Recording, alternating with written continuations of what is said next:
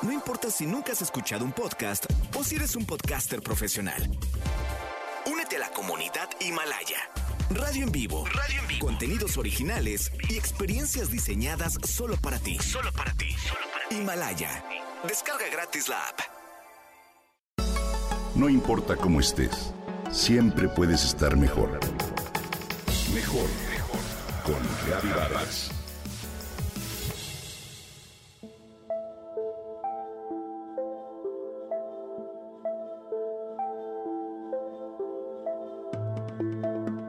Tras un año de pandemia, las clases en línea han perdido mucho de la novedad de los primeros meses.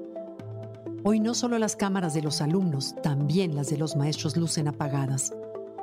Y no es fácil mantener la motivación, sobre todo si pensamos en lo que hemos perdido de convivencia. Andrea va en segundo de secundaria y ya está inscrita a tercero, pero solo ha ido medio año a clases presenciales en secundaria, una etapa fundamental en la vida de todos. Esa etapa donde fortaleces lazos de amistad, donde los jóvenes amplían su capacidad de reflexión y análisis. Hoy está desmotivada. Pero no solo ella, también padres, madres y profesores. La educación está como en pausa durante todo este tiempo en el que definitivamente los profesores deben hacer gala de toda su dedicación y creatividad, no solo para educar, sino para mantener de buen ánimo a sus alumnos. La enseñanza es una de las tareas más nobles, pero también de las más difíciles de todas, y a eso se agrega hoy el desafío extra de las clases a través de una pantalla de computadora que tiene una cámara que puedes prender o apagar.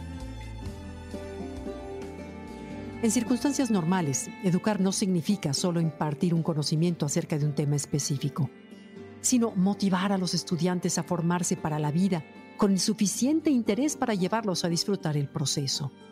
En condiciones extraordinarias como las que vivimos hoy, algunos de los profesores están también desmotivados. ¿Qué ha pasado una vez que llegó esta pandemia?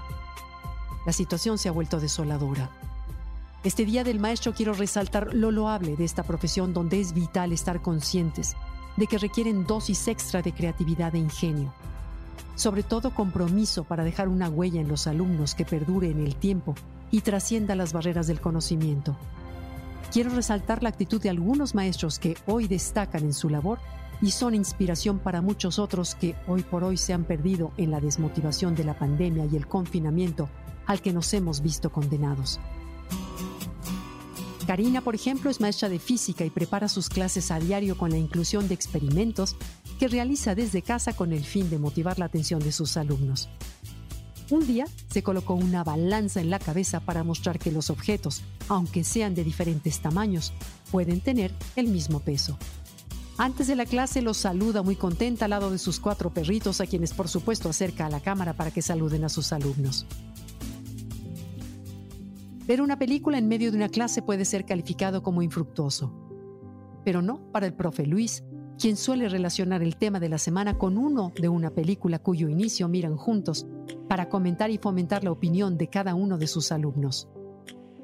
Cata organiza un debate, como los presidenciales que miramos a través de la televisión, en torno a un tema, por ejemplo, donde también hay un moderador.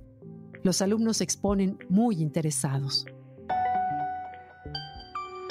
Hoy más que nunca, ser maestro implica apropiarse de un contexto, automotivarse, comunicarse asertivamente con los alumnos, pero también intercambiar, despertar y socializar con ellos. Es cuando Cata, Luis o Karina sacan lo mejor de sí para mostrar su entrega, su entusiasmo por la educación. Y sí, la tienen difícil. Pero estoy segura que de esta saldrán muchos profesores adelante. A todos ellos, felicidades de corazón en su día.